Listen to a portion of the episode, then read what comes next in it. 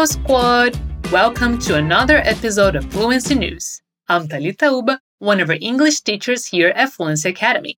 I'm super excited you decided to join me today.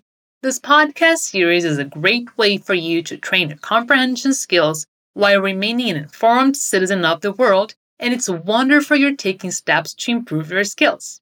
Let's just jump into it and get started, shall we? We're going to cover some of the most relevant stories of the week, and we might pop in some Portuguese from time to time to clarify or explain some things that might deserve a little more attention. As always, you can find a transcript of this episode and all of our sources in the description, or by going to our content portal, fluencytv.com. We start today's episode with some very positive news coming from the US. Ketanji Brown Jackson was confirmed to the Supreme Court, making history as the first black female justice in the country. The Senate voted to confirm Judge Ketanji Brown Jackson to the Supreme Court last Thursday, cementing her place as the first black woman to serve on the nation's highest court. Jackson's confirmation was the 116th justice in U.S. history received bipartisan backing, with a final vote of 53 to 47 in the upper chamber. Three Republicans, Senators Susan Collin of Maine, Lisa Murkowski of Alaska and Mitt Romney of Utah joined all 50 Democrats in supporting President Biden's nominee. Vice President Kamala Harris, the first woman and first woman of color to hold the role, presided over the Senate during the vote. On this vote, the yeas are 53, the nays are 47, and this nomination is confirmed, Harris said to rousing applause from senators. Jackson's appointment to the High Court is likely to be a significant component of Mr. Biden's legacy and marked his first opportunity to make his imprint on the Supreme Court. But Jackson will not take the bench immediately, as Justice Stephen Breyer, whose seat she will fill, is poised to retire at the end of the Supreme Court's term this summer. This is a wonderful day, a joyous day, an inspiring day for the Senate for the Supreme Court and for the United States of America, Senate Majority Leader Chuck Schumer said before the vote. Today is one of the brightest lights, and let's hope it's a metaphor, an indication of many more bright lights to come. A palavra appointment, como muitas outras, tem mais de um significado. Ela pode significar compromisso, consulta ou encontro. Mas se você prestar atenção, essas traduções não fazem sentido nessa notícia. Assim como em português, palavras podem ter múltiplos significados e é sempre necessário avaliar o contexto em que a palavra está inserida ao invés de tentar traduzir individualmente. Aqui, por exemplo, appointment significa nomeação.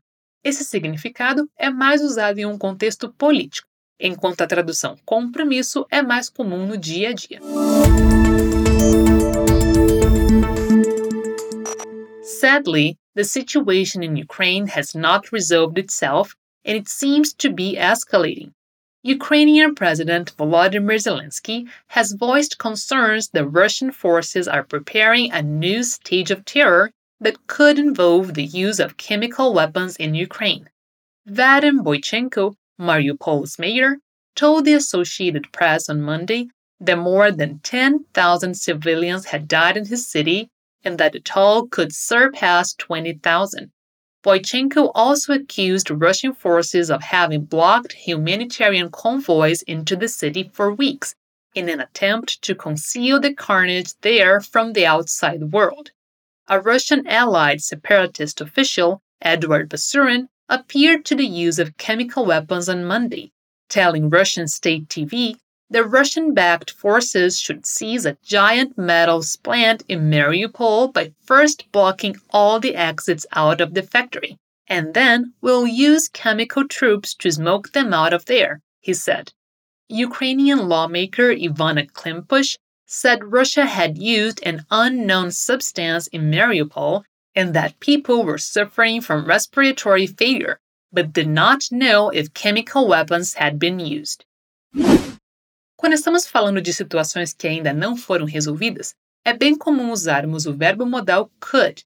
Esse modal tem basicamente três funções: falar de habilidades passadas, fazer pedidos educados e, como é o caso aqui, falar de possibilidades futuras. Could pode ser traduzido como poderia, pode. Como estamos falando de coisas incertas, previsões, não é possível falar com certeza, definitivamente. Nesses casos, o modal faz mais sentido, por ter esse tom de incerteza, de imprevisibilidade. Scientists are claiming to have found fossils of dinosaurs that were killed and entombed on the actual day a giant asteroid struck Earth some 66 million years ago. The find comes from Tanis Fossil Site in the U.S. state of North Dakota. Very few dinosaur remains have been found in the rocks that record even the final few thousand years before the impact. The BBC has spent three years filming at Tanis for a show to be broadcast on April 15, narrated by Sir David Attenborough. A stunningly preserved leg, complete with skin, of a dinosaur was presented. Along with the limb, there are fish that breathed in impact debris as it rained down from the sky. Also presented were a fossil turtle that was skewered by a wooden stake, the remains of small mammals and the burrows they made, skins from a horned triceratops, the embryo of a flying pterosaur inside its egg, and what appears to be a fragment from the asteroid impactor itself. We've got so many details with this site that tell us what happened moment by moment. It's almost like watching it play out in the movies. You look at the rock column, you look at the fossils here, and it brings you back to that day, says Robert De Palma, the University of Manchester, UK graduate student who leads the tennis gig. A palavra present é interessante porque, ao mesmo tempo, é e não é um falso cognato. Quando estamos falando do tempo verbal, é um cognato. Quando estamos falando de coisas que damos a uma outra pessoa, como presentes, é um cognato. Mas aqui, nesta notícia, presented não é um cognato porque significa apresentar ou mostrar. De novo, o importante é estar atento ao contexto para entender o sentido de cada frase.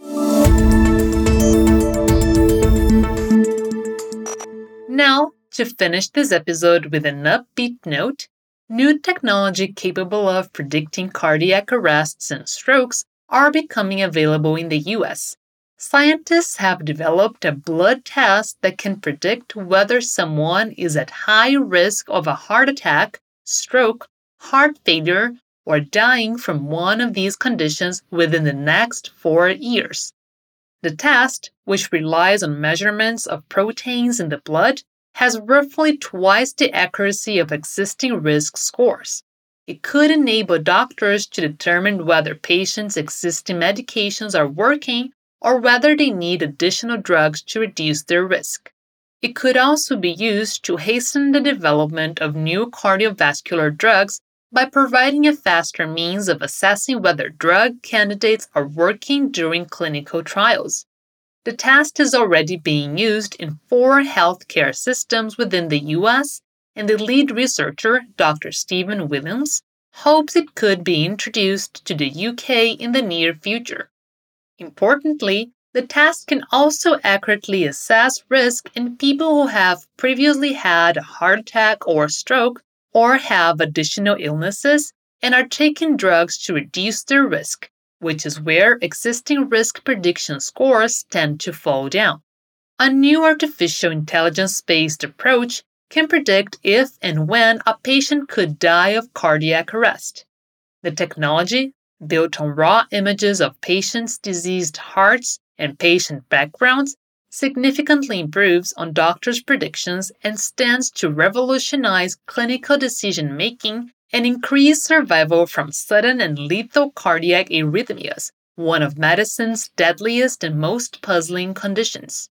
The work, led by Johns Hopkins University researchers, was detailed in Nature Cardiovascular Research. The team is the first to use neural networks to build a personalized survival assessment for each patient with heart disease, These risk measures provide with high accuracy the chance for a sudden cardiac death over 10 years and when it's most likely to happen. The deep learning technology is called Survival Study of Cardiac Arrhythmia Risk, or SSCAR.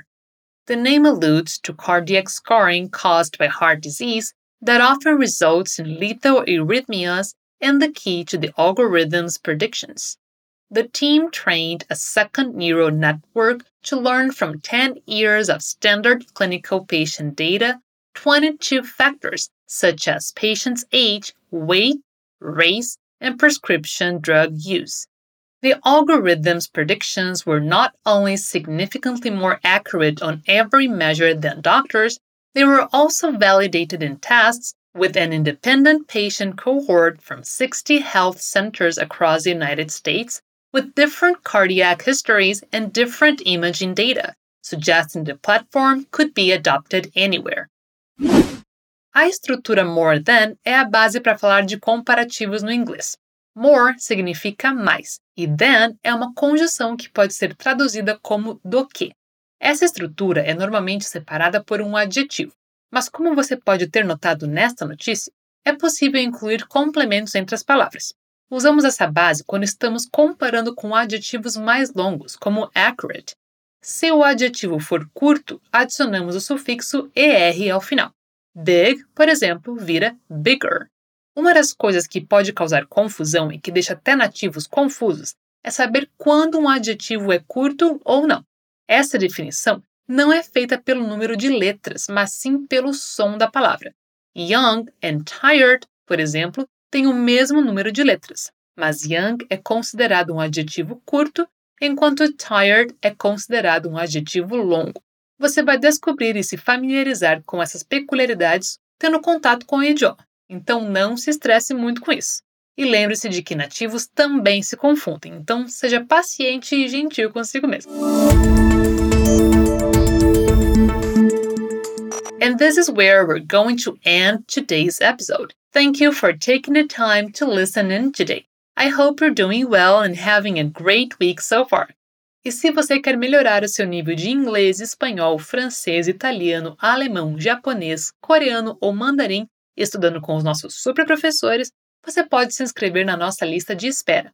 Assim, você vai ter uma chance ainda maior de conseguir uma vaga quando a gente abrir uma nova turma. É só se inscrever clicando no link na descrição deste episódio. Leva só uns 15 segundinhos. E é claro, se você conhecer mais alguém que quer aprender um novo idioma, mande o link para eles também. You can see the transcript of this episode and all of our sources by going to fluencytv.com. Don't forget to check it out. There's a new episode of Fluency News every week and we'll be waiting for you. Until next time.